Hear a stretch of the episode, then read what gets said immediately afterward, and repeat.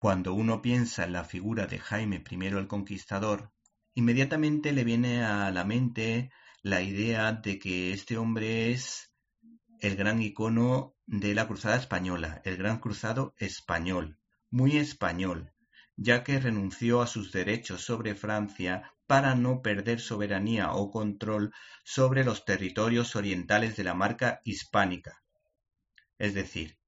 condados como por ejemplo el de Ampurias, Rosellón, Barcelona o Gerona, siendo considerado por Ramón Menéndez Pidal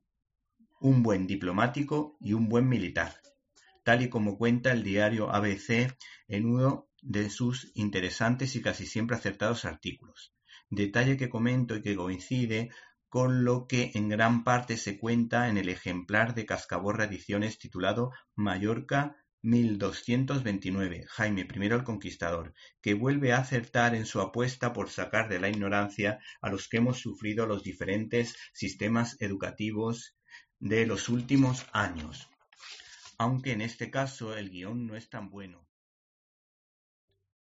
¿Te está gustando este episodio? Hazte fan desde el botón apoyar del podcast de Nivos. Elige tu aportación y podrás escuchar este y el resto de sus episodios extra. Además, ayudarás a su productor a seguir creando contenido con la misma pasión y dedicación.